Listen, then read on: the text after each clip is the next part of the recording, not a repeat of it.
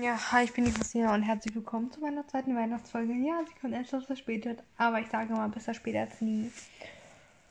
Und ja, in der heutigen Folge geht es so ein bisschen um, wie es mir so geht und wie es mit der Therapie und den ganzen Kram so läuft. Und ja, also ich würde schon sagen, dass es mir im Moment schon ganz gut geht, aber ich glaube, dass es jetzt wieder ein bisschen hart für mich wird, so lange zu Hause zu sein und so wenig soziale Kontakt Kontakte zu haben. Ähm, ich krieg das hin, aber ja, so easy wird es halt nicht. Also, letztes Jahr hatte ich halt meine ganzen sozialen Kontakte in der Schule und habe mich halt so ab und zu auch mal mit Freunden getroffen. Nicht so oft, aber ja. Ja, also ja, mit der Therapie muss ich sagen, läuft eigentlich echt super gut. Ich mache das jetzt jeden Tag regelmäßig schon seit, seit zwei Wochen. Und es funktioniert halt auch immer richtig gut mittlerweile, weil ich halt einfach ähm, eine Technik gefunden habe. Es ist wichtig ähm, für mich. Ich habe einfach gemerkt, dass ich das, wenn ich einen Tag eine Pause habe mit einer Sache, dass es einfach für mich nicht funktioniert. Und so habe ich ziemlich lange für diese Erkenntnis gebraucht. Ja, ich weiß. Aber es ist halt einfach so, dass ich halt wenn ich einen Tag Pause habe mit einer Sache, so, das ist, das ist für mich eine Unregelmäßigkeit, dass ich sehr un, dass ich halt unregelmäßig das mache und ja, so, dann komme ich halt abends ins Bett und bin halt total müde und denke so, nee, boah, du musst jetzt noch Therapie machen und dann, ach komm, klebst du die Elektroden an, ach komm, machst du morgen. Hast du heute eh Pause. Dann am nächsten Tag bist du wieder komplett todmüde und sagst, boah, nee, komm, mach ich morgen. Und genau diese Situation war halt irgendwie blöd. Ähm, als ich damit angefangen habe, zum Beispiel, so in den Ferien hatte ich einen guten Rhythmus, dass ich das tagsüber gemacht habe. Aber dann fing die, die Arbeit an und mein Rhythmus war komplett durcheinander. Und ich musste, und ich musste jetzt irgendwie einen Rhythmus finden, wie ich es machen kann. Und egal ob Ferien oder auf Arbeit ist, ich es immer mache. Und genau, es ist jetzt für mich einfach so, dass ich auf der Toilette mache, beides, alles irgendwie, genau. Also ich gehe meistens erst auf Klo und verrichte meine Anstalten. Mal kommt klein, also mal kommt flüssig und mal kommt halt alles andere auch noch mit raus. Ähm, mal kommt halt Urin und mal halt mein Geschäft. Ähm, aber hat er damit nicht so viel zu tun. Genau, manchmal mache ich ja auch noch Toilettentraining, das heißt, ich klebe mir die Elektroden, also meistens kleben die Elektroden ja schon, wenn ich dem Klo sitze. Mal mache ich dann dieses Toilettentrainings-Dings äh, an und mal halt nicht. Ähm, also ich mache das halt schon mehrmals die Woche. Aber Leute, ist doch egal, ist das gut, wenn ich es halt voll oft mache. Und ja. Und auf dem Klo, so im Bett war irgendwie Störfaktor, keine Ahnung warum, was im Bett halt daran lag, dass es nicht so gut funktioniert hat. Und auf dem Klo funktioniert es halt immer. Und es ist mir halt mal aufgefallen. So, ja, auf dem Klo machst du das doch mal auf der Toilette. Ich muss es ja keinem erzählen, dass ich das immer auf dem Klo mache, weil mir das irgendwie auch voll unangenehm ist. Aber ich. So, meine Mama weiß das und. Ja. Genau, und ich bin halt auch mega happy, dass es so gut klappt. Und äh, mir war generell von Anfang an klar. Ich, und mir war von Anfang an klar, wenn das richtig Erfolg haben soll, was eh schwierig wird. Aber wenn so, dann mach, dann musst du es jeden Tag machen. Aber ich dachte mir so, nee, boah, bin ich blöd, den Ärzten das zu sagen. Aber na, irgendwie müsste ich den Ärzten das sagen. Und jetzt habe ich das halt einfach selber angefangen, zweimal die Woche äh, jeden Tag zu machen. Und genau.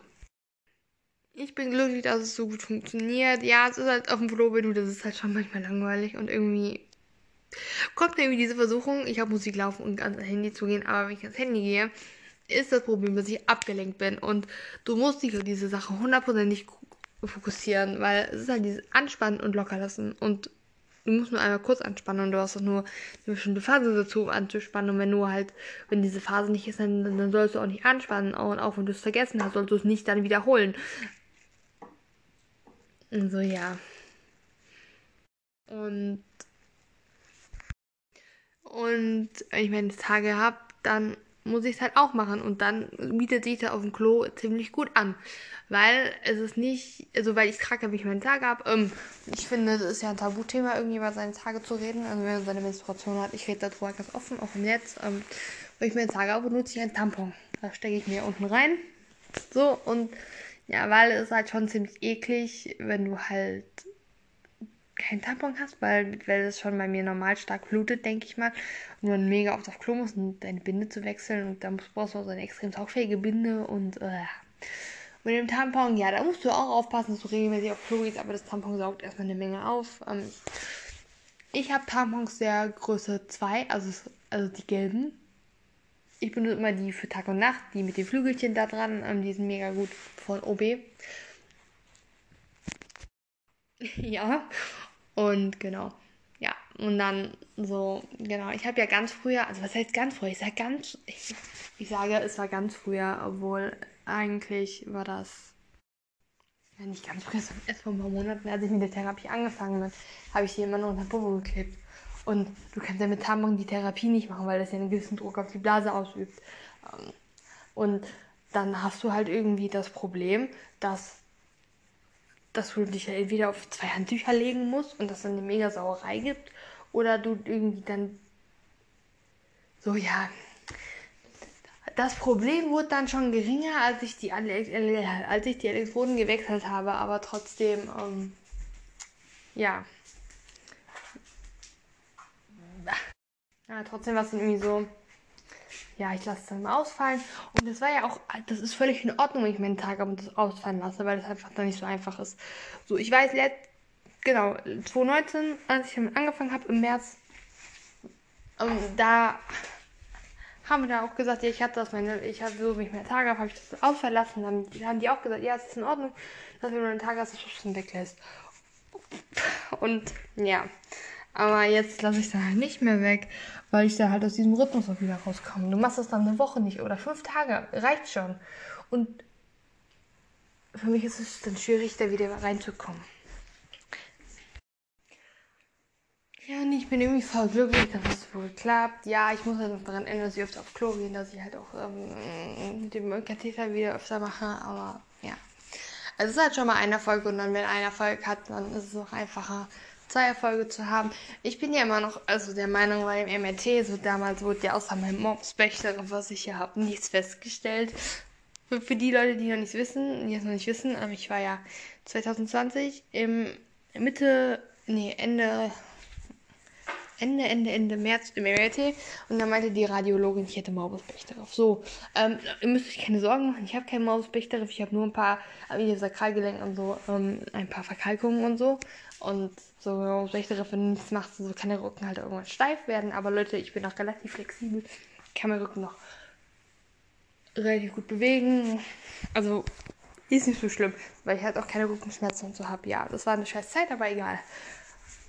Ja, und ich gehe immer noch davon aus, dass es halt nichts Neurogenes ist. Also, weil die Ärzte ja auch gesagt haben, so, wir sehen da nichts. Und dann meint ja mein Urologe in, bei mir in der Nähe halt, ja, der wird irgendwas Neurologisches doch irgendwie sein. So, ich, könnte ja echt sein, irgendwie, dass es ein, was nicht Neurogenes ist, was aber neurogene, was halt so neurogene Symptome hat. Ähm, so, wenn es das wäre, hilft dann Blasenschrittmacher überhaupt, muss man sich dann auch mal fragen.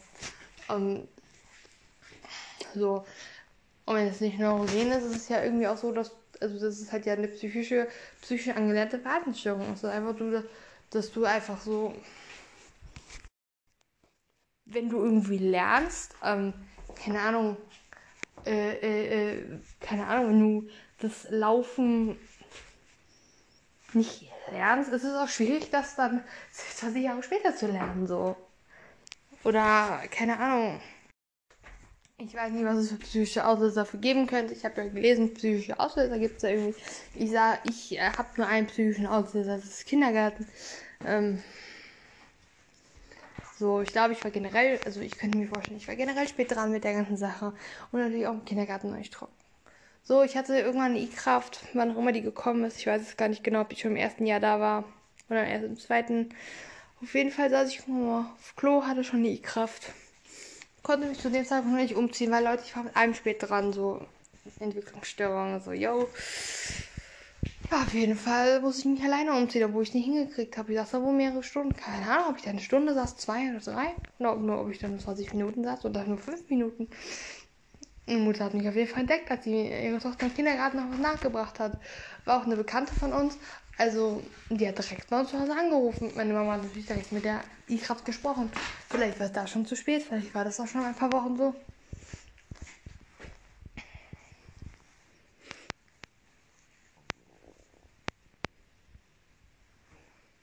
Vielleicht wurde dann gesagt, zieh dich an, dann kann, wenn du dich angezogen hast, kannst du auch wieder mit den anderen Kindern spielen. Ich konnte mich nicht anziehen.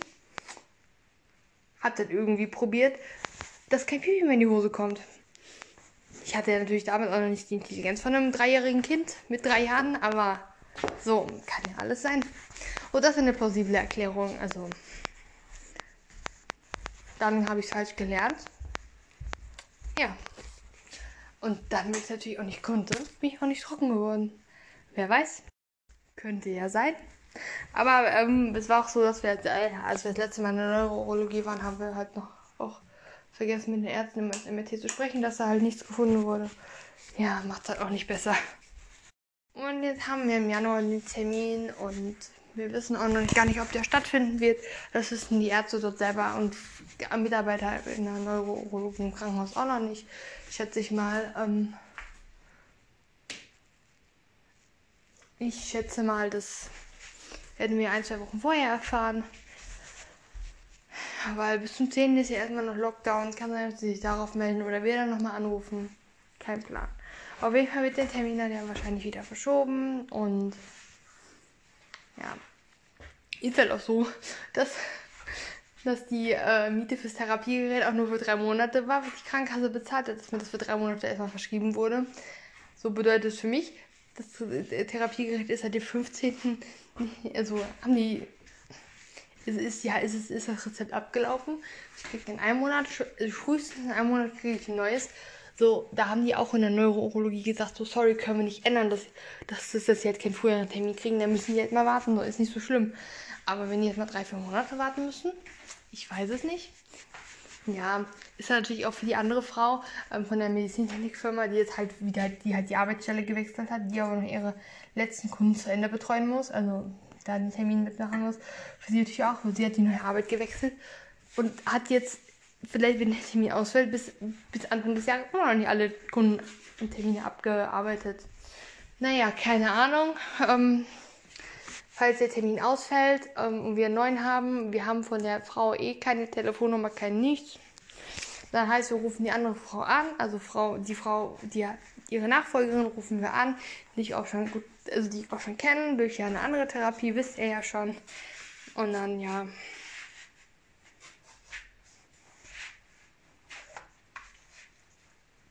Ja, und dann, ja, falls wir dann einen neuen Termin brauchen, werde ich Mama mal dazu anhalten, wenn sie mit der telefoniert, ähm, wo, dass man dann vielleicht so sagt, ja, ähm, wo, für, sonst können sie auch einfach mitkommen, so, sie kennen meine Tochter ja auch schon, keine Ahnung. Ich will nämlich, dass die andere Frau da irgendwie nicht mitkommt. Ich habe vor der irgendwie nicht Angst, aber ja, keine Ahnung. Es ist halt so in der Neurologie sind so viele fremde Menschen immer, jedes Mal andere Ärzte und andere Krankenschwestern und Pfleger und irgendwie, ja, es ist halt so, macht, es die Situation dadurch, dass ich da niemanden kenne, nicht unbedingt angenehmer für mich. Und wenn da so eine Person dabei ist, die einen selber schon kennt und der man so die mit der man halt so ja, mehr oder weniger vertraut, ist das halt schon cool. Wo man weiß, die ist nett, aber ja. Und wo man weiß, die ruft zurück, noch am gleichen Tag, wenn man Glück hat, ist das, ja. Naja, auf jeden Fall. Ähm, na gucken, wie es jetzt weitergeht. Ähm, ich, werde ich, werde ich werde euch auf jeden Fall auf dem Laufenden halten mit dem, was ist noch so passiert. Und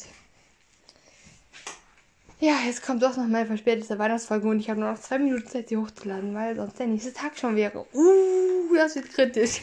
Auf jeden Fall, ciao und bis zum nächsten Mal.